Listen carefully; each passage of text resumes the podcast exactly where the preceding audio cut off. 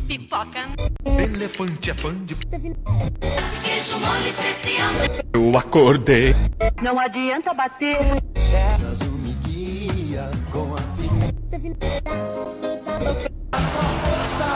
The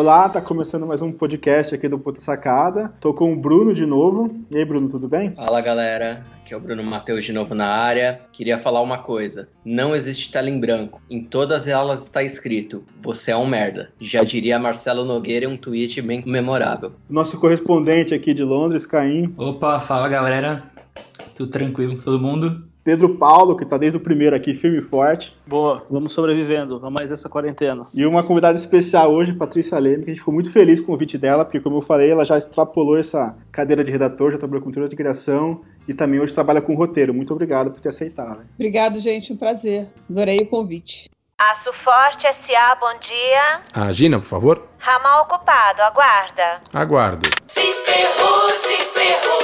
Vai ficar aguardando.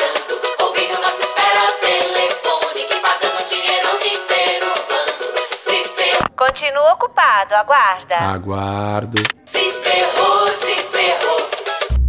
Quer um jeito novo de economizar nos interurbanos nacionais? Diz que Inteligue 23 e economize no horário comercial.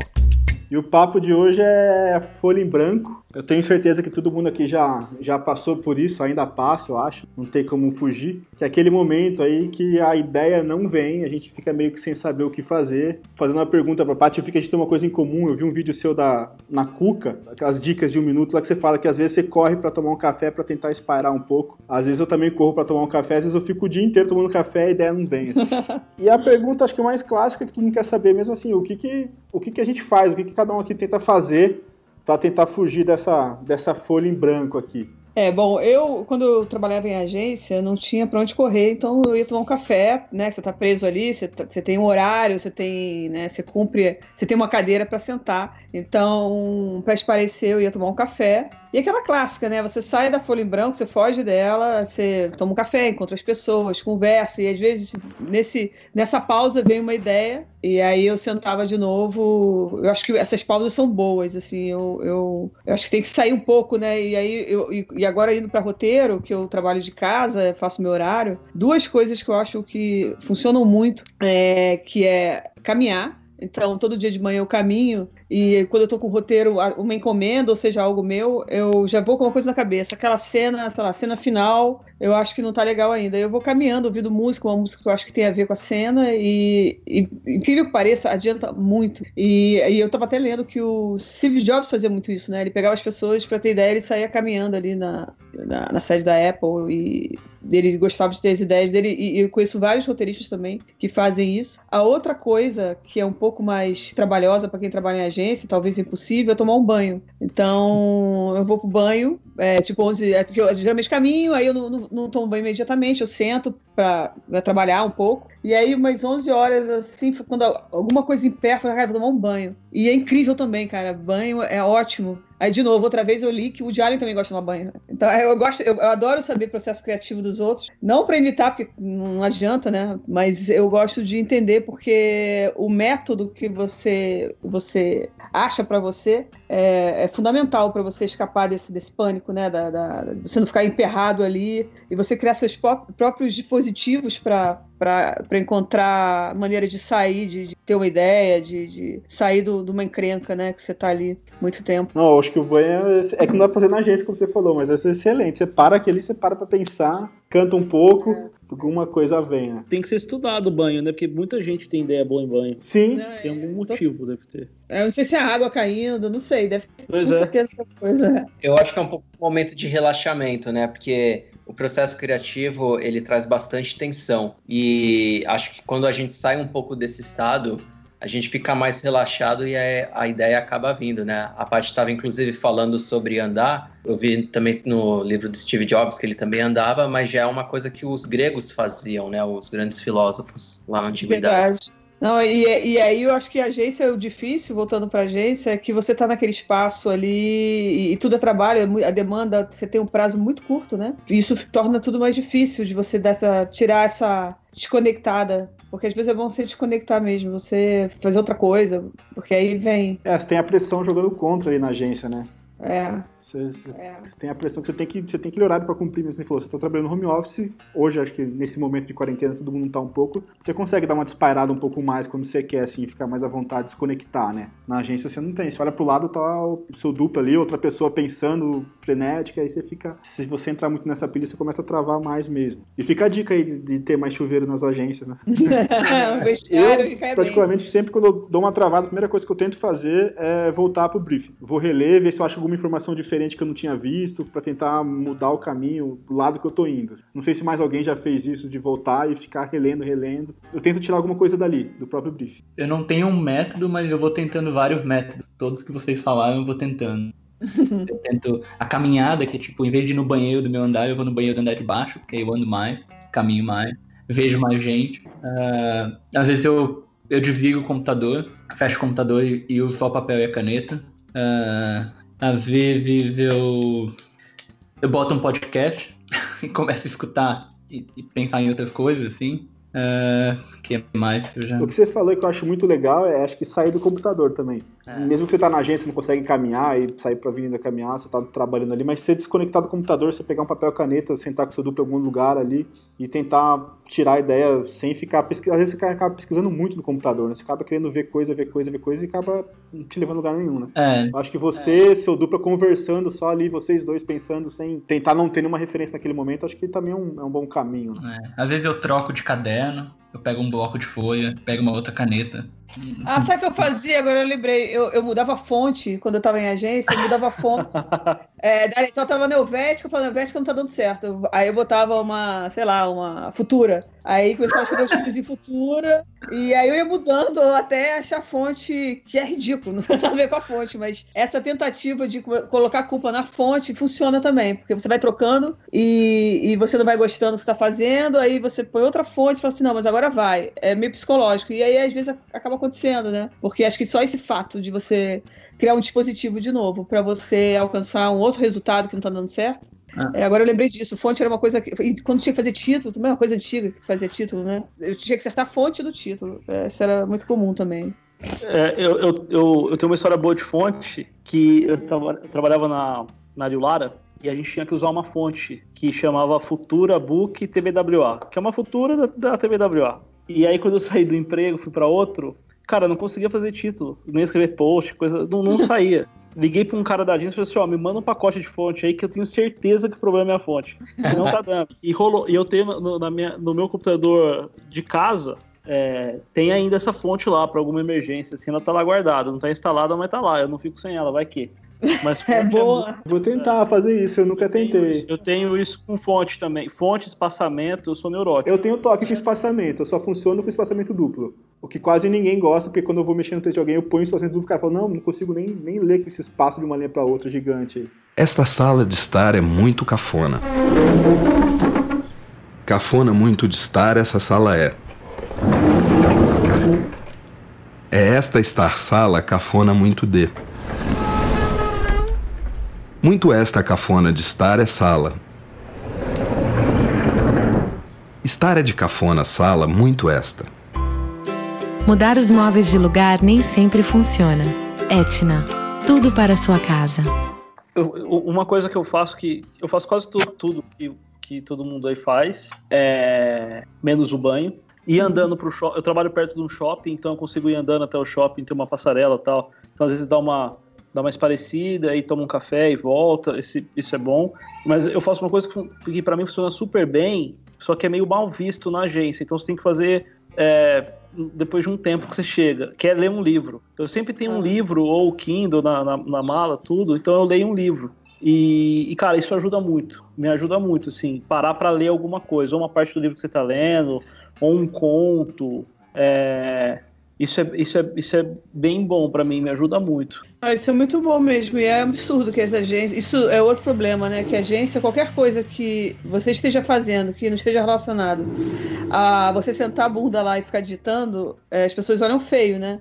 E é um erro, porque andar é bom mesmo, é provado. A gente está conversando aqui, todo mundo gosta de fazer isso. Ler é muito bom, é uma referência. Você quer ver um filme, uma série, você quer abrir a cabeça para uma estética que você, sei lá, que você vai dali, vai sair alguma coisa. E, mas a gente não pode, né, fazer isso que pega super Pega mal. mal. É uma pena, é, é uma pena, porque isso, essa quebra do trabalho é, mecânico dentro da agência e agora no home office, eu fiquei, tre- quando eu larguei a agência, a Nel Gambus Sesc 2010, eu fiquei três anos trabalhando em home office para ele direto, assim, mas de casa. E eu vi o quanto que foi legal é, sair fora, porque você, você tem isso, você tem essa possibilidade, ninguém tá te vendo, falando, Pô, agora eu, vou, eu não vou trabalhar agora, eu vou ver um- alguma coisa que vai me, eu vou ler alguma coisa. Porque aí outra coisa do bloqueio criativo, entrando um pouco nesse assunto, é que quando você tá meio aquele bloqueio, que não é só uma questão de ah, aquela, ah, tá- não tá, não, não tô, a ideia não tá se resolvendo, é maior do que isso, assim, você não consegue nem começar, você tá bloqueado. Eu acho que tem uma coisa você achar uma conexão é, com aquele trabalho, né? É, qual o propósito daquele trabalho? Porque tem trabalho que é- começa muito chato, né? E você fica, putz, eu não quero fazer isso. Você fica criando motivos para você não mergulhar naquele trabalho. É, E aí, na publicidade, eu lembro que se às vezes achava um formato diferente que não tinha, alguma coisa que te, de repente você se encanta, aí vai. E roteiro é a mesma coisa. É Porque eu também trabalho por encomenda. Então tem coisas que no começo eu falo, cara, não tem nada a ver comigo isso. Então eu preciso achar algo meu, colocar dentro desse trabalho, aí sim a coisa funciona. E na publicidade também era assim. Quando eu encontrava alguma coisa que me. Por mais chato que fosse, né? Porque tem muita coisa chata para fazer. E eu conseguia dar um olhar ou de, de originalidade, alguma coisa aí, me fisgava e a, a coisa andava. Também é um. É você achar essa conexão, né? Com, com o trabalho que você está fazendo. né? Apaixonar, né? É, se apaixonar por mais, seja um rodapé que seja, né? Mas. Eu, é, eu, eu acho isso interessante. Tem uma, eu tenho um sério problema de concentração. Então, assim, eu acho que às vezes eu passo pouco tempo com o trabalho e aí eu não consigo achar um, um caminho porque eu tô de 10 em 10 minutos olhando alguma outra coisa. Então, acho tipo, às vezes eu, eu, eu também pego meu celular, eu escondo meu celular. Às vezes eu boto em bolso diferente da mochila ou boto em outra parte da mesa, porque aí eu não tenho aquele aquela procura automática, sabe? Ah, vou checar o celular. E aí, conforme eu vou ficando mais tempo envolvido aí, eu- pode ser que eu ache alguma coisa, né? Não sei se É mais gente sofre disso, mas é, a gente tem muita, tem muita coisa ao redor acontecendo, né? Computador, celular. Rede social, né? É. E é, bem, e é bem claro isso, quando você, você acha alguma coisa que te interessa, que te dá vontade de fazer o trabalho, como começa dali pra frente a render demais, né? Fala, Puta, agora sim você começa a empolgar ideia atrás de ideia e o, É, quando você entra no trabalho, né? Sim, sim. Quando o primeiro estalo que dá assim de, de, de- interessante, que te aproxime do trabalho, né? Como a Patrícia falou. Dali pra frente, eu acho que é só ladeira abaixo. De rapidez, de você ter uma ideia atrás da outra. Total. é. E eu acho que aí quando você empolga é importante você não cortar, né? Porque às vezes você empolga e fala, puta, agora que eu empolguei, deixa eu dar uma olhada no celular aqui. É. Quando você entra no fluxo, você tem que ir, tipo, cara, agora eu vou, tá? Não, tem aquele. ah, vamos ter a última ideia antes de ir embora, quando tá, tá meio ruim, né? Isso já fiz muito com com com o meu ex-dupla. Ó, a última aí a gente vai embora, porque realmente hoje não tá rendendo. É aí você tem né? a última e aí você se empolga e aí você fica até três e meia da manhã na agência porque rolou, entendeu? E isso já aconteceu bastante comigo. É, e, e uma outra coisa que além de ler, que eu gosto, é escrever qualquer coisa. Escreve, o escreve mesmo, assim, escreve o briefing ali e tal, e, escreve- e vai escrevendo, tipo, coisas relacionadas àquele, àquelas palavras que estão ali, é, mas que não necessariamente tem a ver com, com a propaganda, com o site, com alguma coisa. Para mim, às vezes funciona também. Depois tem que sair catando e separando direitinho, mas funciona. Já fiz coisas assim e, e- e deram certo. Isso eu, eu aprendi numa palestra com um maluco, eu achei que, não- que, ser, que era muito maluquice, mas você vai, se- você se solta, né? Então, É. manda, te- manda o atendimento pra puta que pariu e escreve isso, ah, vai indo e, e escreve a marca, o nome do carro e vai falando coisas, lembram coisas. É, principalmente com um cliente que se tem alguma coisa afetiva, te ajuda. Eu trabalhei bastante com Volkswagen e a minha mãe tinha uma Paraty que era uma coisa da família. Minha avó teve Kombi a vida inteira. Então eu, eu ficava escrevendo sobre a- os carros da minha mãe e da minha avó, assim, a Kombi, a viagem que a gente fez para Poço de Caldas, essas coisas. E às vezes vinha uma ideia, assim. A gente fez uma campanha legal para Volkswagen que saiu, do- saiu disso, assim. de conversa sobre a vida e, e, e rolou. E uma, e uma para Gol, linhas aéreas, a mesma coisa.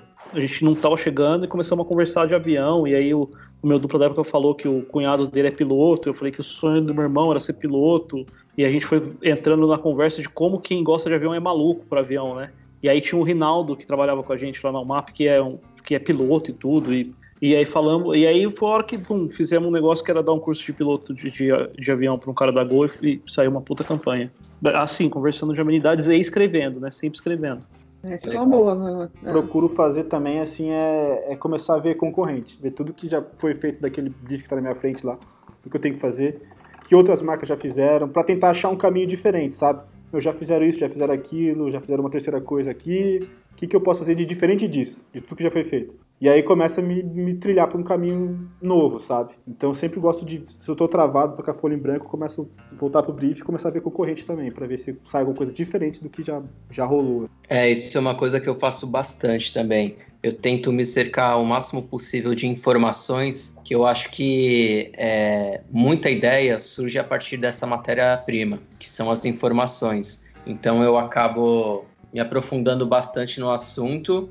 Ok, agora entendi de fato isso. Beleza, agora eu vou tentar resolver. É, eu, eu já tive uma fase assim, e agora eu tô numa outra que é tipo assim, olhar como as pessoas se relacionam com aquilo, seja o produto, seja a marca, ou tipo, e tentar ver com outros pontos de vista, sabe? E aí se eu não achar nada interessante, eu vou tipo, tá, então eu vou olhar agora pro produto, o que, que ele tem, o, e, e como é que ele se comporta em diferentes situações, assim. Isso Mas que você eu- falou é legal, assim, tipo, eu já tive uma fase disso, sabe? Tive uma fase daquilo. Assim, é legal você, tipo, ir trocando, né? Você fala, assim, É. eu faço isso, agora tá dando certo. Daqui a pouco eu começar a tentar fazer outra coisa que vai me destravar também, sabe? E experimentando jeitos novos, né? De se destravar, assim, da folha em branco. A gente falou vários aqui, mas deve existir milhares. Cada um tem o seu. Eu, eu tenho algumas ci- citações, não, é, como se fossem citações, mas assim, coisas que eu tenho no meu desktop numa pasta de gente que falou, puta, eu faço meu processo assim. Ah, eu faço meu processo assado. Ah, eu acho que esse é o caminho. Não, eu acho que esse é outro caminho. E aí eu vou abrindo com essas pessoas que eu achei falam de interessante e aí eu sempre volto pra essa pasta, sabe? Quando eu tô meio perdido. Legal. Deve valer uma boa grana essa pasta aí. Deve ter coisa pra caramba. Isso é investimento futuro. É.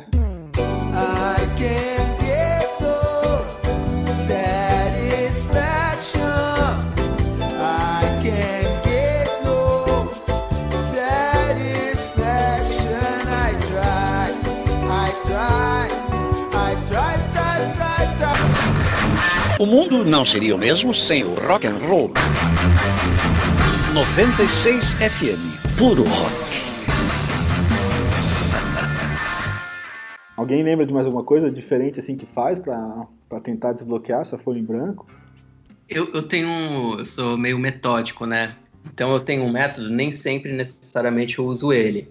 Mas quando a coisa começa a encrencar mais, quando a folha fica muito tempo em branco, eu tento me voltar para esse método. Que é um método um pouquinho espelhado no que o Aristóteles falava sobre a retórica.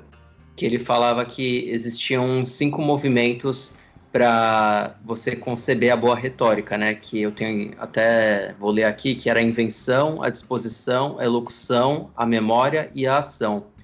Eu, para mim, é, acho que seguindo esse mesmo preceito, dei outros nomes. Que o primeiro eu já falei aqui, que é o, seria o cruzamento de informações, né? Eu tento me aprofundar o máximo possível no, no briefing e, e aí eu vou tentando é, cruzar essas informações e tentando combinar tudo de uma maneira que faça sentido e gere emoção. Depois eu tento fazer a dissociação, que seria desligar um pouco do job para depois voltar para ele com uma espécie de senso mais apurado, né? É, a terceira fase seria fazer o que eu chamo de adequação, que, você, que é o que a gente falou aqui, né? Você volta para o job e ajusta umas incoerências que ele pode ter, se atentar mais a alguns detalhes. E a quinta e a última, eu faço uma consulta com alguém, que pode ser o meu dupla, pode ser o DC, alguém do, do planejamento, mas eu acho que são cinco etapas que elas ajudam a você desencadear uma ideia, na minha opinião. Boa, legal isso. Eu tenho, eu tenho agora o que não fazer. uma, uma dica. quando, é, quando eu dei aula na Cuca, eu lembro que era uma aula de redação publicitária, é, acho que era, era esse nome. E aí tem muita gente que migra, né, de, outros, de outras áreas, que quer virar re- redator. E tinha uma menina que ela, acho que ela era do planejamento, que, que ela queria ser criativa.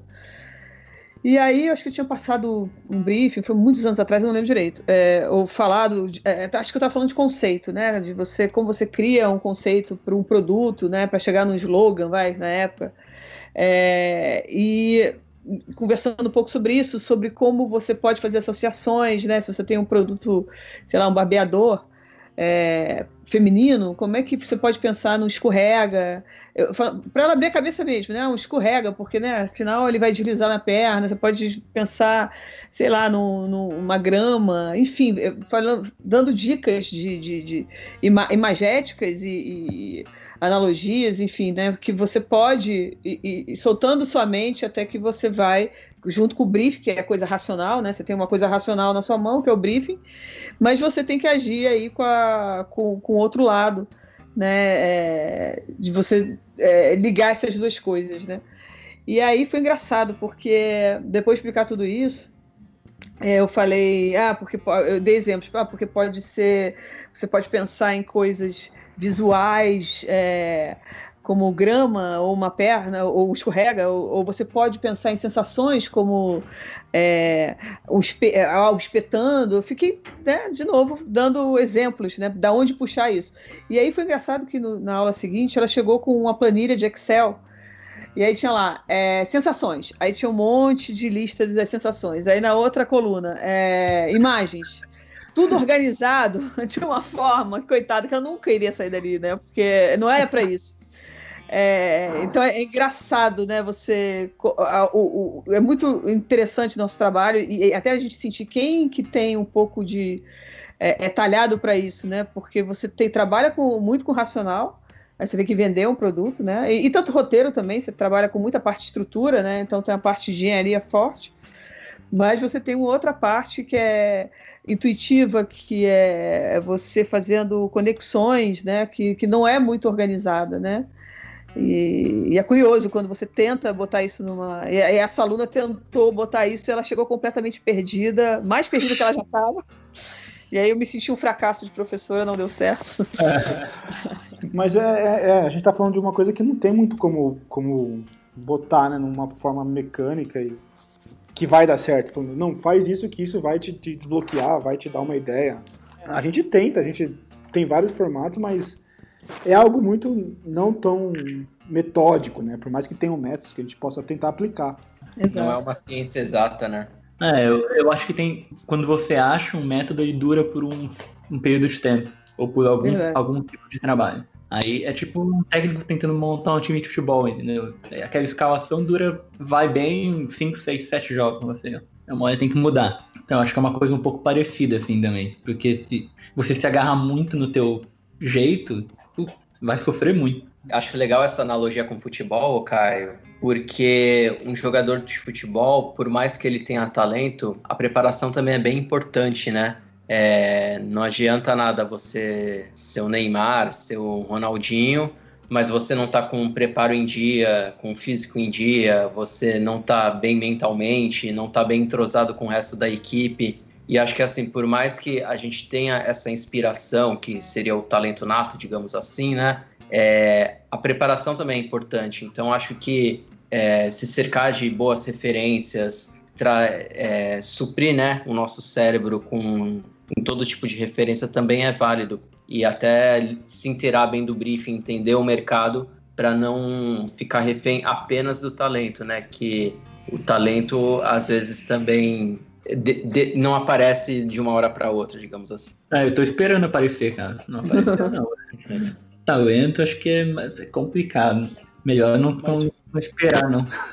Não, eu acho que fazer muito, fazer muito ajuda, não, não, não evita a tela branca, mas te ajuda a escapar rápido dela, né? Quanto É. mais você faz, vai aprendendo técnicas e coisas, porque tela branca é normal, né? Tem, É, tem dia que você outra- fala, agora eu vou que eu sou uma fraude. Da última vez a gente falou que confiança, confiança vem com o tempo, né? A gente tá esperando até agora vir essa confiança aí pra. pra Antes de fazer muito, ler, ler muito, escrever, conhecer coisas novas, é, quando eu estava na, na, na UMAP, a gente teve aula de roteiro com a roteiraria. Inclusive, a, a Paty me deu aula. Olha, É, caramba. é. Uhum. E foi, uma, e foi um, um fato, assim, da, conversando com a galera, inclusive alguns gestores de criação perceberam, é, gente do atendimento percebeu, a criação começou a escrever todo mundo que participava mais das aulas melhor. Porque Aham. você acaba vendo outras coisas que não era do nosso dia a dia, aprendendo coisas de filosofia, aprendendo o que era a Bíblia. Pô, se pra mim Bíblia era só a Bíblia mesmo. Não, não tem esse papo da Bíblia de série, como escreve isso. É, eles passaram um monte de exemplos pra gente, super legais. É, escrever cena, tudo. Você melhora a escrita, porque você tá praticando, né? Você tá vendo coisas novas e tudo. Isso, isso foi ótimo pra galera da agência. Pra quem. E eu acho que muita gente levou a sério e tal, então foi muito bom. É que bom. É bom porque assim, a gente tá numa profissão que a gente não pode muito cair na rotina, né? Por mais que a gente não. É uma profissão que, que cada dia é um job diferente, uma campanha de cliente diferente, mas assim, a gente acaba se transformando isso numa rotina. A gente cria o conceito, cria o anúncio, né, o que tem que derivar de peça. E aí você fica fadado a sempre ter os mesmos processos, fazer as mesmas coisas. né? E esse, que nem você falou desse curso aí, que acho que te ajudou a abrir um pouco, né? Abrir um pouco a mente. Assim, acho que é bom, a gente. Tudo que né, vem de diferente, a gente acaba espairando um pouco, né? E tenta não fazer sempre a mesma coisa, né?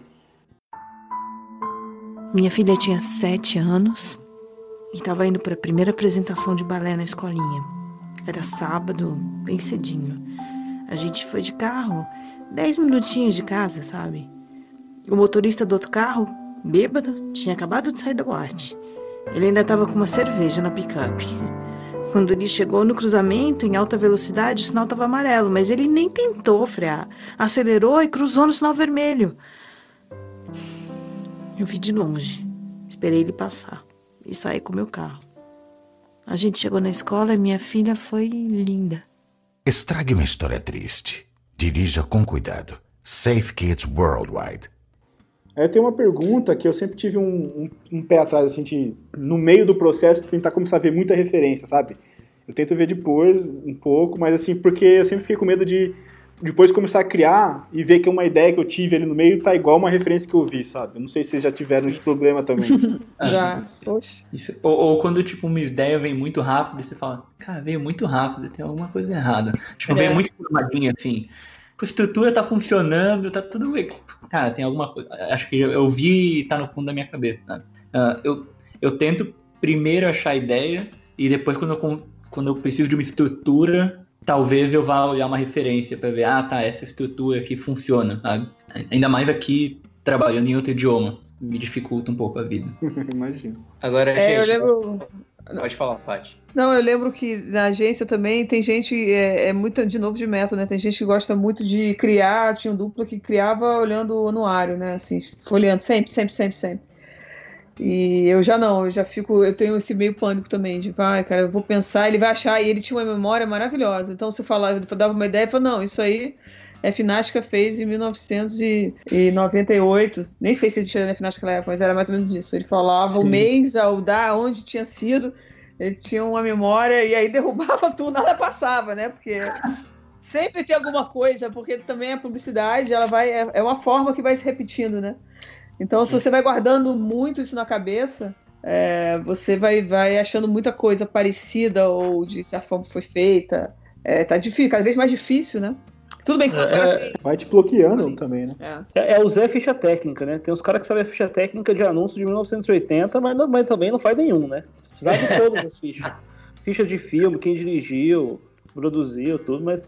Eu, eu acho que, tipo, esse, o, as, as pessoas às vezes se apegam muito ao já foi feito, mas assim, a ideia não é a mesma, você tá usando. É tipo você fala assim, ah, esse quadro verde, já usaram verde. Não É. pode usar verde. Exatamente. Tipo assim, talvez não, não seja. Você tá pegando um pedaço, né? Você tá pegando. Pô, a música tem só sete notas, né? Se alguém fala, velho, você já usa essa nota aqui, então você não pode usar mais, acabou. É. Não ia ter Total. muito. Então, tipo, acho, acho que já- e acho que durante o processo é muito ruim você fazer isso, né? Porque você vai matando a confiança da outra pessoa. Exato. Enquanto a ideia não estiver formada, é- É.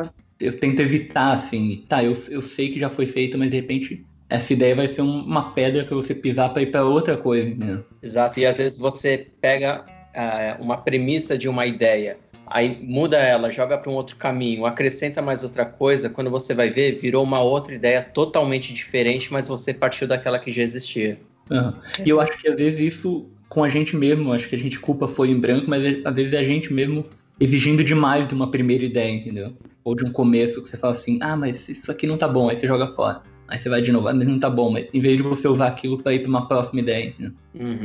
É, e quando você tá com outros, criando com outros, né? é, isso é mais complicado, porque às vezes você joga fora, mas ela ficou ali em algum lixo do seu cérebro que de repente ela volta e- com outra. Mas quando você tá numa sala de, sei lá, no brainstorm, e, e- é como um jogo de xadrez, dependendo de quem você tá na sala, é o que a gente falou. Você dá uma ideia, você sabe que aquele cara é aquele cara que cria. Ele vai derrubar na primeira, ele vai dar uma paulada, saiu da sua boca, ele já vai matar ali, né? E aí você guarda, aí você tem que ficar pensando, cara, não, deixa eu formar melhor essa ideia pra eu poder falar pra ele, pra ele não matar de cara, ter alguma chance. Aí tem o outro que gosta de tudo, aí você fica inseguro porque ele gosta de absolutamente tudo, qualquer besteira. Aí você fala, bom, eu vou falar, ele, vai, ele quer sair logo dessa sala, né? Ele quer resolver. E... Então é muito curioso também quando você tá nesse início de criação com outras pessoas de- e você precisa conhecer cada um e aí você vai agir de forma eh, mais eficiente porque você tá com aquela pessoa, aquela outra pessoa. Cada um é de um jeito, né? É muito louco também. Cada um é de um jeito, mas é incrível como as mesmas histórias se repetem na- em todas as agências, né? Essa comparação com o jogo de xadrez é. muito bom mesmo, porque às vezes você mexeu uma pecinha para um lado, você tá com alguém que abre um monte de leque de opção de ideia, né? Às vezes uma, a mesma pecinha que você mexe para uma pessoa para outra não, não funciona nada, né? É, é. É bem, bem isso mesmo dia a dia, assim. E, e aí que você falou, né? Às vezes você tá com muito tempo, você já convive com a pessoa, você já conhece a pessoa, você já sabe como vai fluir, né? Acho que talvez seja isso o sucesso de tantas duplas que perduram por muito tempo, né? Os caras já estão tão afiados um com o outro que as coisas fluem de uma facilidade imensa, né? É, isso é uma baita vantagem, né? Você ter essa interlocução boa, assim, isso- e que, que a coisa flui. É, eu, eu ia até perguntar pra, pra Paty, que ela trabalha sozinha, né? Uhum. Como é que você faz? tipo, se você não, não tem ninguém pra bater bola, ou se você tem, ou como é que funciona? É, agora eu tô fazendo uma série que é sala de roteiro, né? Era, né? Porque agora na quarentena a sala de roteiro virou uma, uma sala virtual. Então, é, e é muito legal, porque a gente tá desde. Cara, a gente tá desde o ano passado nessa série. E é, encontro diário é muito, é muito é, intenso. Né? É, no- é o dia, praticamente o dia todo, a gente começa às nove e meia, vai até umas quatro e meia, todo dia. Então, essa parte, quando você está numa série que a série é o desenvolvimento, o canal já comprou, é, e é o canal que está bancando, né, que vai ser produzida, aí entram as pessoas e funciona muito parecido com um- um- uma sala de brainstorm, vai, é um pouco ah, é daquele jeito mesmo, né, só que, claro, com outra, com outra característica, porque a gente está falando de roteiro, então tem muita coisa de estrutura, fala de personagem, você não tem, tem que, você não precisa ficar dando muita ideia, que nem, né, porque é outra, você tá preocupado com outras coisas, mas assim, a dinâmica é igual, né, você tem aquelas pessoas, tem gente que, que é, fala menos, mas quando fala acerta, puta, é certeiro, tem outro que já gosta mais de falar, né, e, e- e botar para fora, então é interessante também. Só que como a sala demora, né, são meses de desenvolvimento, você acaba criando, entendendo, eh, fica um- uma turma concisa. Enquanto em agência tem muito troca-troca, né? Ah, Fiquei dois dias com esse cara, às vezes troca para outro dupla que vai não sei o quê, você vai pro trabalho. A sala de roteiro não. Agora, quando eu estou desenvolvendo uma série autoral, que ainda não tem ninguém interessado, que eu tenho que. Ou é uma encomenda. de- por exemplo, ah, tem que desenvolver uma série que ainda vai ser apresentada para um canal, né? E aí só tô eu. Eu é, realmente é mais solitário mesmo. Às vezes eu, eu chamo um colaborador para me ajudar, sim, para ter essa troca, né? Para ouvir outra pessoa, para a pessoa dar outros inputs, que eu acho muito importante. E tem a parte aí quando, agora, por exemplo, na série a gente está numa parte que a gente chama de escaleta, que é quando você, é, cada um vai, vai para o seu canto escrever ah, o episódio, você divide, ah, você faz esse episódio, esse, então você vai para aquele canto fazer o que a sala inteira determinou. E aí é um trabalho meio solitário, porque você tá sozinho para montar aquela escaleta, mas você tá sempre mandando um áudio, você tá com uma dúvida, aí você pode jogar no grupo, você tá sempre trocando. Então, é, eu, eu também tento não, não ficar sozinha, não, sabe? Ficar, ficar quando.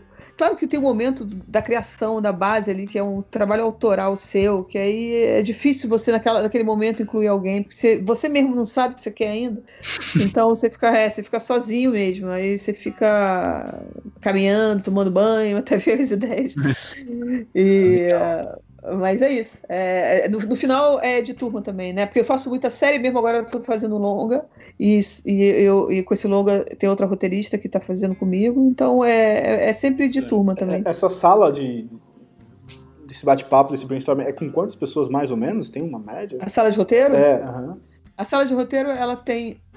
A nossa agora tá, são cinco pessoas, tem o Red, né? E mais, e mais quatro roteiristas.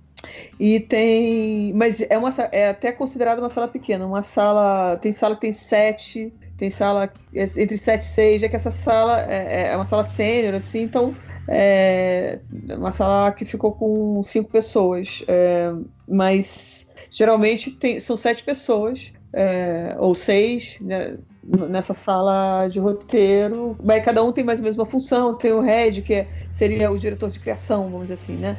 Que é o, ele é responsável por, por- pela visão é, da série final é dele, né? Ele que, que, que tá tudo nas costas dele. Claro que é tudo muito é, é, democrático no Brasil, né? não, é que nem Estados Unidos, que é, que é muito mais. Isso é muito mais. é, tem muito mais visão. Aqui no Brasil não, tem o, o head e aí tem os roteiristas e tem um assistente de sala, que seria uma pessoa que ela que, que tá na função, pode ser roteirista, é um roteirista, mas é um roteirista começando que anota tudo que está sendo dito, tudo, tudo, tudo. A função dele não é dar ideia, é anotar, é organizar, é ver reunião, ver, ver as entregas. E claro, da ideia, super bem-vinda. Mas a primeira, o papel é assim, é que, que ele anote tudo que está sendo dito ali, porque às vezes se você perder alguma coisa, quer voltar naquela ideia, e ninguém vai lembrar, ninguém está anotando, tem que ter alguém que anote. Então é uma estrutura assim. É tipo um gerente de projeto, mais ou menos. É, é tipo um gerente de projeto, sim. É, é porque, apesar dele ser roteirista também, ele fica muito nessa função de, de juntar, até falar com a produtora: olha, a gente vai entregar em tal data, olha, gente, a gente precisa falar com a Netflix tal dia. Então, Uhum. é essa pessoa que organiza, então. Tem sim um- uma paridade aí com o gerente de projeto. A, a coisa que eu, geralmente o gerente de projeto é um cara que não veio de criação e, o e geralmente o assistente é um cara que está estudando para ser roteirista ou já é roteirista e está querendo entrar no mercado e essa é a porta de entrada do roteirista é, ser assistente. Meu, isso é muito. Esse cara é muito fundamental. Acho que devia ter na agência, porque o que mais acontece é quando você tá no brainstorming e você fala, "Mas o que, que você falou há um minuto atrás mesmo? Ninguém lembra, ninguém anotou. É. Você perde um monte de ideia, falando que você tinha falado um negócio legal, o que que era, não sei o que, ninguém lembra. Não, eu ia falar que eu acho até que a agência devia se espelhar muito no entretenimento para repensar o modelo de negócio, né? Porque as pessoas se unem para um objetivo só. É, ah, eu tenho essa série X para canal X, beleza, eu tenho seis meses, oito meses aqui e eu, eu quero esse time. É, claro que a agência, é, dependendo de uma agência grande, UMAP, que aí são campanhas muito grandes, você pode pegar as pessoas por três meses e, e, e as pessoas terem mais flexibilidade. Quem quer, né? Nem todo mundo quer isso, né? Mas é, como acho que o mercado fica tá muito inchado e, e você vê que, que tem muito freela, é, vai mudar esse, esse modelo, parece que não é sustentável, vamos ver depois da pandemia. É, eu acho que é muito interessante você juntar, que já é nos Estados Unidos, às vezes você junta aquelas, aquela- contrata aquelas pessoas para um determinado projeto que ficam meses naquilo e depois cada um segue sua vida. Ou segue na agência ou segue em outra agência, enfim. É, Eu perguntei a quantidade de pessoas que tinham na sala, porque assim, eu sempre tive um pouco de dificuldade agora brainstorm, de quando tem muita gente participando do brainstorm, acaba ficando mais na minha, mais quieto, mais travado. Eu acho que às vezes não flui tanto. Eu sempre preferi com três, quatro pessoas no máximo, assim. É por isso que eu perguntei pela curiosidade, assim. Não sei os outros participantes aqui que, que se preferem sempre com dupla só, duas pessoas para tentar destravar, ter ideia, ou vamos encher a sala de gente e tentar pensar junto. Eu, eu concordo contigo, Thiago. Eu acho que quando você coloca muita gente no mesmo lugar, a chance de dispersão é maior. E muita gente entra na, naquela ânsia de querer dar uma ideia, e às vezes a ideia não é tão boa assim, mas a pessoa só quer falar para poder ser vista e tudo mais, colocar, poder contribuir com algo. E aí acho que vai se perdendo o fio da meada. Então eu sou da opinião que o menos acaba sendo mais.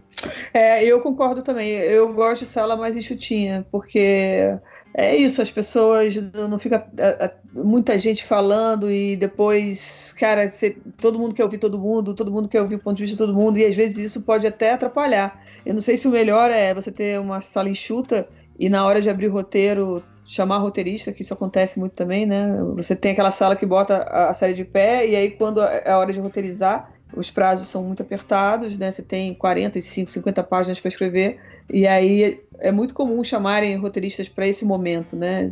Para abrir roteiro que a gente chama. Então aí pode ser um jeito de, de outro modo, outro modelo é, também. Eu, eu acho que com muita gente só funciona se você conhecer bem meio que todo mundo que tá lá. Tem que ter uma, tem que ter uma intimidade das pessoas que estão trabalhando. Eu acho que é- eu, eu acredito um pouco no, no caos organizado, assim, vamos dizer. Eu acho que não adianta você pegar meia criação de uma agência que você não conhece todo mundo, todo mundo não, está, não, não é tão próximo, e botar uma galera do planejamento e mais uma galera do atendimento, você tendo ideia, falando coisa. Eu acho que dispersa tudo. Mas quando você tem uma, uma galera que, que já se conhece, tente uma intimidade é, e alguém para meio que organizar isso, eu acho que, eu acho que funciona. Eu acredito um pouco num, num caos organizado, assim. É, mas é isso, tem, tem que ter intimidade, porque você tem que sacar que tem um cara que é mais quieto. E aí tem que ter alguém para falar, e aí, o que, que você acha? Acho isso, acho aquilo. E tem um cara que fala muito e, e também você tem que acostumar, tem que saber que ele fala muito e que vai falar muita, muita besteira. Mas uma hora o cara que fala muito acaba falando uma coisa boa. Pode ser sem querer ou não, mas acho que, É, quando, acho que- quando você conhece a turma pode dar certo. É, e tem que ser esse ambiente, eu acho que também outra coisa de- da sala de roteiro que é muito importante, que acho que a agência tinha que adotar também, é que na sala de roteiro você tem que ter uma confiança, o head tem que passar uma confiança muito grande para a equipe de que você não vai ser julgado é, pelo que você é, nem pelo que você falou, né? Então, se você é um pouco quieto, não tem problema. Cara, fica tranquilo quando você fala, você tá tudo certo, você pode ser quieto, que quando você falar vai todo mundo ouvir, ou ah, se você falar uma besteira, você errar feio várias vezes seguidas, não tem problema, sabe? Você tá tentando. Eu acho que é, é, essa confiança de que, a gente tá falando antes, né? Aquele jogo de xadrez que tem muita agência de brainstorm, você fala, ai meu Deus, agora se eu falar pra esse cara ele vai matar, o outro vai achar não sei o quê. É, não é bom pro trabalho nem pra produtividade, né? Então você ter essa confiança e liberdade e falar assim, putz, eu posso falar tudo aqui, eu posso ser quem eu sou, posso falar pouco se eu quiser, não tenho que ficar agora falando sem parar pra agradar meu diretor de criação. É, é importante, porque cada um tem um estilo mesmo, né? Não é porque você fala muito que você é melhor ou que você. É uma questão de, de quando você sente que você tem Sim, algo pra é. acrescentar, porque às vezes você não tem mesmo, não tem É, importância. acho. É, é isso que a gente falou, assim, quando eu acho que muitas pessoas, assim, eu- eu- por experiência própria, eu já vi mais é, a chance de, de pessoas querendo matar a ideia, tipo, não, não sei o que, querendo. Fica uma discussão em torno de várias insights que não vão a lugar nenhum, sabe? E quando com poucas pessoas acaba contribuindo mais, um tentando pôr coisa em cima de- da, da ideia do outro e transformando aquilo em algo maior, assim. E por mais, assim, que você falou é muito importante. Acho que vale tanto para roteiro, como você falou, como para agência, assim, o, o head, o diretor de criação, ele passar essa confiança, porque já vi várias vezes, já participei, é, começa com esse papo, não, todo mundo pode falar, fica à vontade, não sei o quê, aí primeira coisa que um fala que não tem nada a ver, o cara já corta, e você já, putz, não, e fez, fez um sermão para começar que tava válido tudo e, e Não aí? tava. É, então trava, né? É, não, direto. Fala muito isso, né? Se, se a gente é- tem uma coisa de muito censura no sentido assim, você fala qualquer coisa, seja, não é censura, é julgamento, né? Ah, você logo leva uma. Então a gente fica pensando, eu pensava muito antes de, de, de, de- de expor a ideia. Aí falar, ah, fala agora, não fala agora. Ah, não, vou esperar mais um pouco. Te rolava uma insegurança, muito mais no início da carreira, quando você está começando, então você, você fica muito angustiado com, essa, com esse clima, assim, de poder falar, ah, não posso falar, tô pronta para falar, não tô pronto. Depois, com o tempo, alguns anos, depois você vai também ligando, vou falar e dane-se também. Aí você começa a, a dar menos importância, né? Mas no, no princípio é mais difícil. É, e às vezes assim, você não. Não é que você tá gongando a ideia do outro, assim, às vezes você vai dar o seu ponto de vista, é, você tem outra ótica do assunto lá e, e você tá conversando normal e parece que você barrou o cara, mas não foi isso a sua, sua intenção, né? Às vezes fica. Você fica pensando, você falou, no começo você fica travado, fala agora, não fala agora, fala depois. É, Eu acho que às vezes acontece que, sei lá, duas, três pessoas estão certas, mas elas estão vendo as coisas por ponto de vista diferente, entendeu? E aí você não tá, na verdade, você não tá, você falou, você não tá tirando a ideia do cara, você tá só colocando teu ponto de vista sobre a mesma coisa, né? Porque às vezes a gente também fica ofendido, né? Também. Tipo, ah, eu falei e aí o cara falou um negócio diferente. Sabe? Os dois podem estar certos. Né? Estão só, só vendo os caminhos por um dia, sabe? Ah, porque a gente se sente. É, ofensas. Parece que você foi ofendido, né? Tipo, ah, ninguém levou a sério, ou ninguém deu continuidade no que eu falei. Né? Eu acho que a gente, o brasileiro leva tudo pro lado pessoal muito, né? A gente é muito assim, né? Então, eu também achava que alguém, ai, falou isso, eu já tomava no princípio de carreira, então, como, ai, ele não gosta de mim, não gosta do meu trabalho. Não, simplesmente, cara, acontece, não é? Não rolou. É, É, eu acho que tem, tem, é, tem isso também, né? Tipo, eu- pô, você pega um, um jogador de futebol de novo, o cara tem que chutar muitas vezes pra bola entrar no gol, entendeu? Se você não sair chutando, não vai entrar. entendeu? é. Você- você- alguma hora, alguma hora vai, assim, acho, é- ajuda a tirar a trava, assim, né? sem dúvida. E eu acho que tem, né, eu- minha dupla é mulher, né, e ela é filha de indiano e tal, então ela tem toda uma trava disso que a gente tava falando, assim, de, tipo, essa coisa da diversidade, como tem problemas no Brasil, tem aqui, e às vezes tá numa sala que só tem homem branco, careca, né, e ela já falou assim, falou, cara, tipo, meu, eu, eu tô travada, tipo, eu não, não sei o que fazer, entendeu? Eu falei, não, desencana, mas, mas eu, eu entendo, entendeu, o ponto de vista dela, e eu como estrangeiro também, muitas vezes eu não falo, porque, ah, não vou falar, entendeu?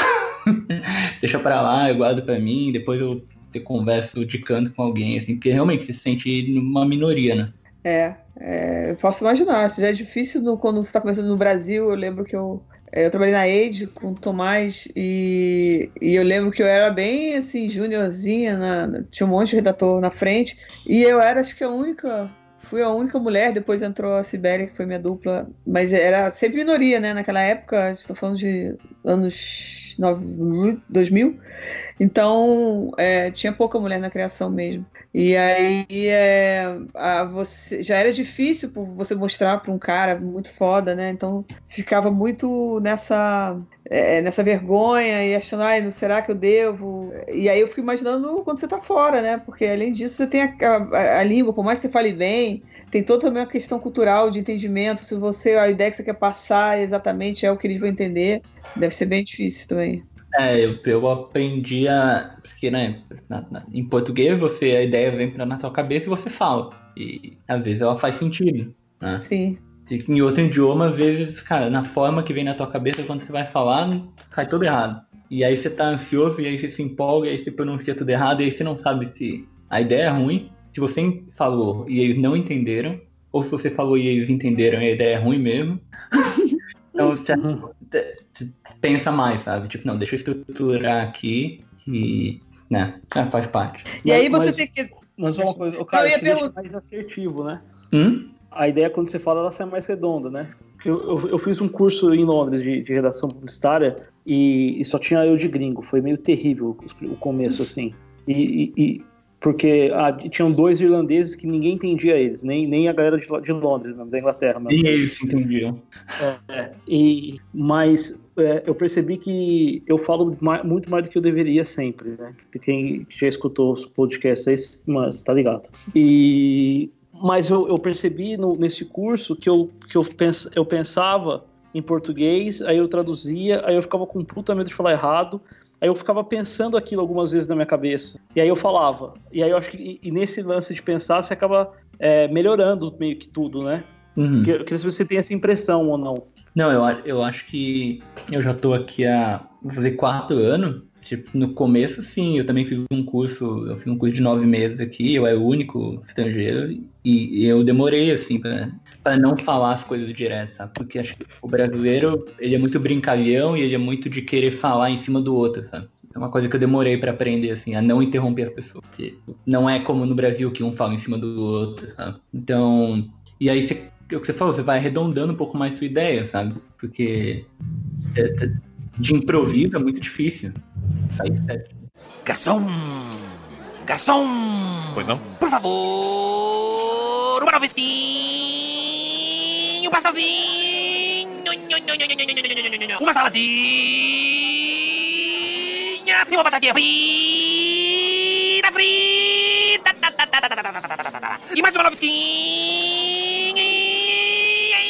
Nova Skin, a cerveja oficial do GP Brasil de Fórmula 1. Beba com moderação. Perguntar é, aí na Inglaterra se tem essa, essa quantidade de. É diferente da quantidade de, de ideia que você tem que apresentar, né? Porque aqui a gente tem essa, essa, essa, esse desejo que a pessoa chegue com muita coisa, né? Que tenha. E, e aí, como é? Você chega com pouca coisa mais é, redonda ou você tem que levar muita ideia também? Cara, é, eu eu- esse curso que eu fiz, me- meio que eu cheguei achando que eu sabia fazer as coisas, porque eu sabia como fazer no Brasil, e aqui o curso meio que formatou o meu HD. Então, Hum. assim, a- eu aprendi nesse curso a levar muita ideia. E eu e minha dupla, a gente sempre tenta levar, né, não sei, eu, eu sempre coloco um número de 10 na minha cabeça. Cara, vamos levar 10. Se não der, a gente leva 8, leva 7, não sei. Mas é porque o modo de trabalhar é um pouco diferente, porque a gente geralmente, ah, não vou levar título, a gente leva a ideia mesmo. O, Uhum. o trabalho mais, ah, como é que eu vou te falar? Ah, de fazer a direção de arte ou de fazer a redação, aqui vem num segundo plano. Ah, pelo Uhum. menos ali onde eu tô trabalhando. Então a gente sempre leva, ah, a ideia é isso, e a gente gasta muito pouco tempo na execução, sim, na primeira rodada. A gente apresenta, por exemplo, um filme com um parágrafo e uma foto. E aí a gente apresenta, sei lá, 10 caminhos diferentes. E aí depois, depois você vai ver a redação, depois você vai ver a direção de arte, sabe? E, e, e, aí quando entra essa parte também, né, eu, eu era redator no Brasil, aqui eu não sou redator, mas também não sou diretor de arte, tá no meio do caminho. Eu lembro de fazer páginas e páginas de título para apresentar no Brasil e aqui, ah, nunca vi. É. Nunca vi isso, assim, nem, nem de outras duplas, assim, falar, ah, não, eu fiz quatro páginas de É, título. mas dependendo da agência aqui, 10 às vezes é, É pouco. pouco, é. Antigamente acho que tinha, até que no Brasil tinha essa demanda de quantidade muito, muito maior, né? Eu acho que talvez já tenha dado uma, uma- não sei, o PP e o Bruno estão em São Paulo, né? Que mercado maior, o que, que eles têm a dizer? Se ainda continua com aquela quantidade Eu não sei extrema se na agência do PP é assim, mas é, pelo menos onde eu trabalho, eu acho que o digital e as redes sociais mudaram muito a dinâmica da, de apresentação das ideias. E os prazos diminuíram também. E as demandas de desdobramento acabaram aumentando. Então, para fechar essa conta prazo e demanda, o número de opções pelo dia a dia acaba tendo que ser um pouquinho menor do que, do que era antigamente. Então, pelo menos onde eu trabalho, é, você tem que enxugar um pouquinho esse processo. Eu acho que não- não- quando eu comecei, era, era a demanda pela loucura de levar muito, muito, muito era maior. É, mas ainda, ainda tem um pouco, assim. E eu, eu, eu, sin- eu sinto que, que a galera que vem muito formada do digital, é, principalmente o pessoal que é muito ligado em conteúdo, e aí conteúdo entende-se é, redes sociais, é, eu acho que essa galera acaba fazendo pouco, na minha opinião. Eu acho que não precisa fazer é, 10 páginas de títulos para qualquer coisa e sempre. Mas acho que levar cinco títulos para um trabalho razoavelmente importante, eu acho que às vezes chega a ser um- até um pouco de desrespeito com o trabalho. Eu concordo. É, nesse, Verdade. nesse ponto eu tenho o pé É, meio atrás, assim, meio, meio velha guarda. E eu, às vezes, eu tenho uns problemas, assim, na agência um pouco com isso, assim, porque eu falo, gente, eu acho que é pouco isso aqui, né? Dá pra tirar um pouquinho mais, né? Aí eu tenho uma, uma aula de título do Dedé Laurentino que eu encaminho pra galera, os cara, as pessoas ficam chocadas. Falei, então, não precisa ser isso tudo, mas assim, também não precisa ser, tipo, cinco, entendeu? É. E pra ideia também, eu acho que tem aquela coisa meio antiga, tipo, tem- é, eu já trabalhei com gente que, que olha você chegando com seu dupla com os A3 na mão, e, e- e o, o- meu dupla com os A3 e eu com, a- com, com, com os sulfites ali com os soteiros, os caras olham e, tipo, vê o volume e já fala, já faz aquela cara e você sabe que o cara vai reprovar tudo, porque ele acha que é pouco. É, Ele isso era muito aguenta. É. Isso, isso daí eu acho que tá mudando, pra, pra- que bom, assim. Mas eu Sim. acho que ah, tem uma galera nova chegando, uma galera, essa galera muito ligada em, em- em conteúdo de rede social, que também faz pouco. Eu acho que tem que ter um equilíbrio. Eu- mas será, eu, será que não essa galera nova. Eu, eu concordo que às vezes quando você olha, eu mesmo trabalhando com a minha dupla, às vezes eu olho e falo, cara, tipo, tipo, você não, não gasta 10 minutos nisso aí, entendeu? Tipo, gasta mais e tal. Mas será que também não é um pouco do medo de apresentar alguma coisa errada? Que a pessoa sai cortando muito e tem medo de passar ridículo, né? Pode ser esse outro. Não, cara, faz pouco mesmo. O ridículo já tá É. naquele 5 ali, velho. Faz pouco. É, é A, a- galera vai reclamar no comentário desse, se, se não cortar na edição. Mas assim, eu, eu, eu vejo muito isso, cara. Faz pouco, sacou? Manja Sim. tudo que tá rolando no Twitter e tudo. Uma galera que tem, tipo, um- uma. É, pô, a- tem uma referência, assim, absurda. Absurda. De coisa que lê, que tá saindo agora, que tá na moda. E. Mas, cara, peraí que meu filho chegou aqui. Mas. É. Muita referência, muito tudo, mas vacila na hora de, de fazer, faz menos, assim. Eu acho que talvez seja um me- medo de fazer mais, de descobrir os caminhos, mas acho que faz pouco mesmo. Eu acho que de tudo que foi falado tem, tipo assim, o lado que o Caio falou, né, de se dedicar mais nesse primeiro momento à à ideia, ao conceito e não precisar trabalhar tanto no, no layout, no título, também tem a sua, a sua vantagem, né?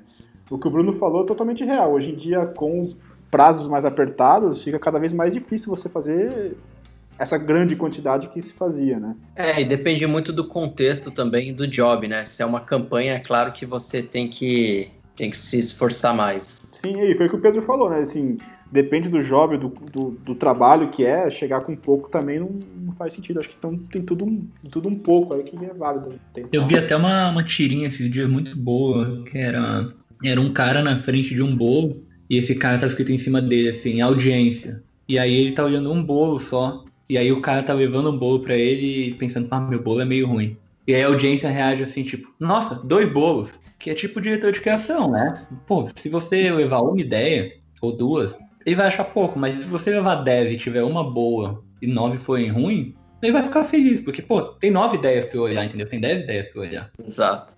E aí você mostra que você se esforçou também, né? A tirinha eu expliquei tudo errado, mas eu vou mandar depois. É, eu sei que ficou confuso. A gente publica ela no, no blog. Sabe, tipo, cara, não tem problema você, você apresentar um negócio errado, né? O, o, o problema é você ter- não ter, não ter se esforçado. Se você não ter se esforçado, aí é um problema. Né? É, também tem momentos de carreira, né? Porque quando é, realmente você está começando, ou começando assim, você tem poucos anos ainda, e você fica apresentando cinco títulos ou cinco filmes, né? Você é aquela fase que você precisa cavar bastante, você precisa tentar bastante, porque é normal, você a ma- a maior parte do que você faz não é bom mesmo, você faz parte, né? Então, ou você mesmo não tem nem critério para escolher ainda de, de decidir se, cara, é melhor meu diretor de criação. Eu chutei para esses lados aqui, agora deixa ele. O que eu acho é que passam os anos a publicidade ela continua é, colocando as pessoas no infantilizadas, sabe? Então, no meu caso, eu já estava com 25 anos de carreira e eu tinha que chegar para o diretor de criação com, pô, sei lá, 25 filmes para ele aprovar um. Eu já sabia daque- daqueles ali de que. Aí eu já começo a enrolar, porque, né? Já macaca velha, já, porque o, o cara quer volume, então tá. Aí você, sabe, você, você começa a criar é, defesas, né? E aí dali vai para o outro diretor, de, é, o vice-presidente de criação. Então, é, aí tem um monte de layers é, de pessoas que, na verdade, não é possível que uma pessoa de 20 anos. Eu vejo até hoje que meus amigos continuam em publicidade, estão aí com, tendo que também fazer uma monte, refazer, aí faz mais 20, faz mais 30. Não é possível que um cara de 20 anos não possa chegar e falar, ó, tem esses três aqui, é, esses são os que eu mais gosto, sabe? E lógico, o cara para chegar nos três, ele passou por um monte, né? E só que ele já tem, ele já tem o critério, já tem experiência pro critério dele falar pro diretor de criação, olha, eu gosto desses três, acho que a gente tem que tratar, esses aqui estão certos e, e aí deixar o cara ao final, né? O que eu acho que a gente continua, pelo menos para minha, que as pessoas me contam, que continua a mesma coisa. O cara lá, burro velho, fazendo 500 coisas para o cara escolher uma, que esse cara nem escolhe, vai pro outro cara acima dele para escolher. Sei. É, eu acho que tem, é, é interessante, parece que tem um, aqui é um pouco diferente a dinâmica, mas tem um pouco de relação de poder, assim, né? Ah, É. Eu estou acima e você é meu funcionário, então eu quero que você dê o seu máximo. E agora eu tô o reizinho aqui da situação, vou escolher um. Enquanto que aqui, aqui é totalmente diferente. Totalmente diferente. Tipo, a gente. Eu tava trabalhando em, no filme de Natal da John Lewis, que é, é o equivalente do Super Bowl aqui. É, imagino. Todo mundo quer fazer, não sei o que. Eu fui até olhar agora que a gente tava falando, né? A quantidade de ideias. E na primeira rodada a gente levou 10 ideias de filme. E tipo assim, cara, 10 ideias totalmente diferentes e ninguém olhou e falou: Ai, cara, por que, você não me trouxe 30? Ah, Não, tipo, eu vou olhar essas 10, no caso do diretor de criação, e eu vou ajudar eles a tirar o melhor dessas 10 aqui e dar um caminho. E não virar e falar, ah, cara, senta lá na tua mesa e faz mais. É, eu trabalhei com a, com a, na Neogama com a, era BB-8, né, na época, e a gente trabalhava muito com a BB-8 lá de, de Londres, com Johnny Walker. Eu lembro que eu apresentei alguns filmes, cheguei de Johnny Walker apresentar, e eu achava legal uma coisa, que ao contrário daqui, o cara, se vê algum diretor de criação, vê defeito, ele já fala, ai, não, vou fazer mais. Ou ele quer isso mesmo, ele tá inseguro e ele quer que você fique trabalhando até a hora da reunião. Vou fazer mais, vou fazer mais. E eu lembro que quando eu apresentava para os gringos, eu achava legal que eles pegavam. Tinha três roteiros, eles nunca detonavam o roteiro por inteiro. Se tinha alguma coisa, eles queriam melhorar aquilo que, que já estava ali, sabe? Uhum, Como é que é. aquilo ali pode crescer, pode, pode melhorar. E não aqui eu acho que assim. Eu, ah, não, não, não, não quero. Não, gente, essa aqui tá bobo. Não. E rapidamente se destrói muito trabalho, muito suor que foi colocado ali para você ter mais volume no final das contas. E então é um processo meio caótico. Assim. É, é pra outra pessoa parecer superior, parece assim. Ah, não, eu sou tão bom que eu não vou aceitar nada que você tá me apresentando. Olha como meu critério é, É, é, é. bem superior, mas é tipo, o que, que você quer? E- e- Você esse, lance da, esse lance da infantilização, eu acho que é, que é uma, uma, uma baita de uma verdade. As pessoas tendem a tratar todo mundo como. No final das contas, os criativos são- é, um- é, é um bando de moleque ali, e molecas, é, e que precisam ser quase que açoitados para trabalharem de verdade. Assim, o cara não confia, sei lá, tipo. é- acho que é muito isso. Eu tenho, eu tenho uma história bem tensa de, de- meio nesse sentido, que eu trabalhei com um diretor de criação uma época, que ele me dava a liberdade de quando é, job, job de título, mesmo já tinha Facebook na época e tal, tipo, título para PPL de Facebook, essas coisas, ele falava, coloca os seus preferidos em cima e pode marcar em, em negrito três que você goste. E, e eu trabalhei com esse cara um tempão, assim, eu, eu adorava isso, que, pô, te dá uma liberdade de, de mostrar o que você acha mais legal e tal, até pro cara chegar e falar, cara, isso aqui não é tão legal por isso e por isso e tal, foi, foi um, um, um baita cara na minha vida, assim. Muito legal. E eu marcava. E aí eu fui para uma outra agência e, e eu fiz isso também porque eu achei que todo mundo fazia isso. Eu achei que era assim que era. Malandro, eu tomei uma espinafrada que eu achei que o cara ia me mandar embora. E o cara falou assim: o que são esses nem negrito aqui? Eu falei: ah, são os que eu mais gosto. Como assim os que você mais gosta? Eu falei, desculpa. É, É, então tá bom, não, aí, sabe? O que a Patrícia falou é, é bem válido, porque assim, quem tá começando, até que é legal você pedir mais quantidade, fazer, fazer mais, que é, é um aprendizado, o cara vai evoluir ali, né?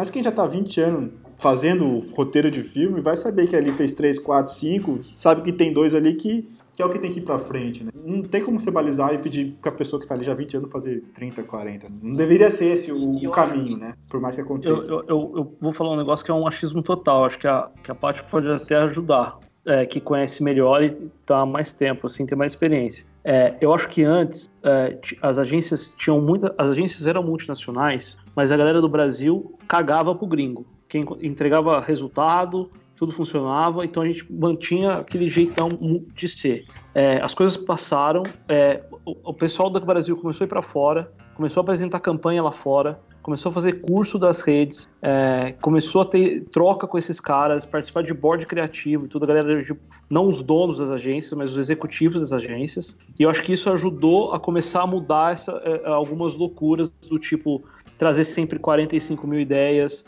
é, sempre cagar na cabeça e não tentar melhorar.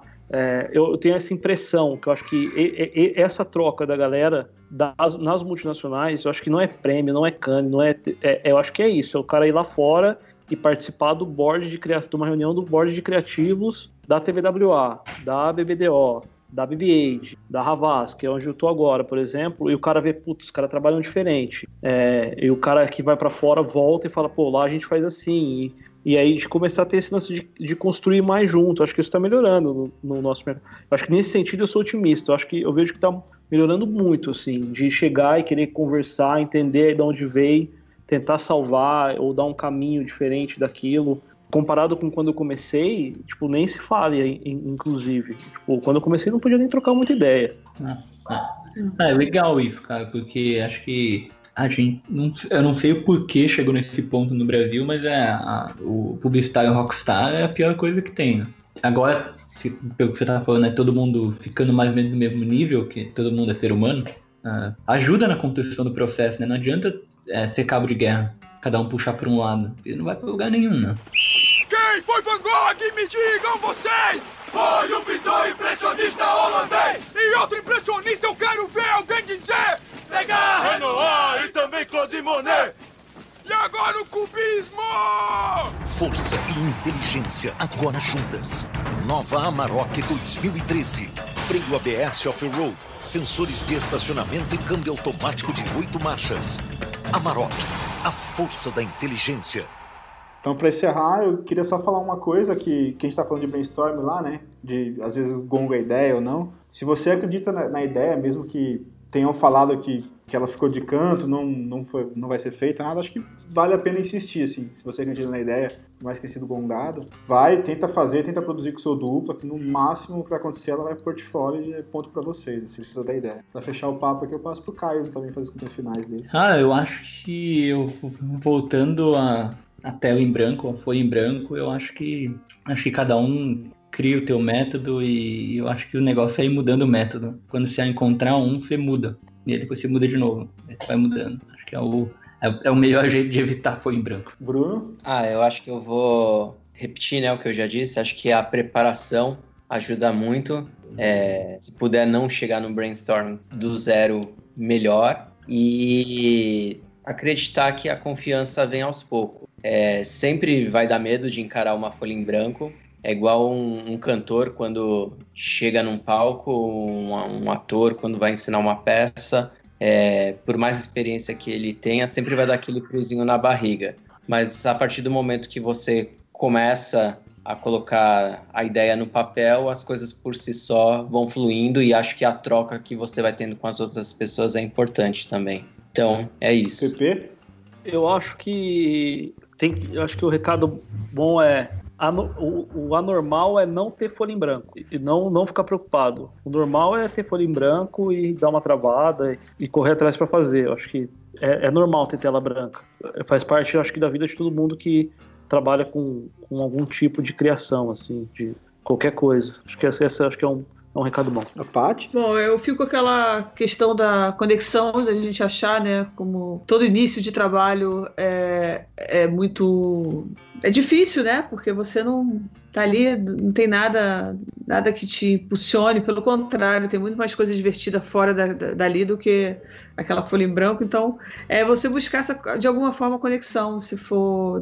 Pode ser um trabalho mais simples, mas pode ser uma campanha, pode ser uma ideia para uma série quanto mais rápido você achar uma conexão sua, que você coloque alguma coisa sua ali, que você se empolgue, a coisa flui. Então, eu acharia isso uma busca para você se divertir no trabalho, talvez seja a melhor maneira. E logo tudo que vocês falaram, claro, tudo que vocês falaram também, super válido. Legal, isso aí, muito obrigado a todo mundo. Obrigado a Patrícia Leme aí, por nossa convidada especial de hoje. Obrigado, gente, pelo convite, adorei, viu? Foi muito bom, valeu. Valeu, gente. Valeu. Valeu. Valeu, valeu. Tchau, tchau. Quando Mauro era pequeno, aprendeu uma palavra e não conseguiu mais parar de falar. Isso foi ficando sem controle.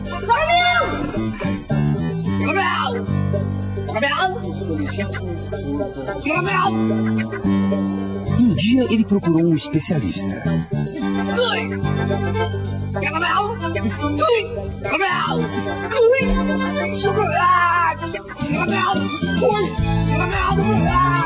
E assim nasceu um chocolate que é sucesso no mundo inteiro.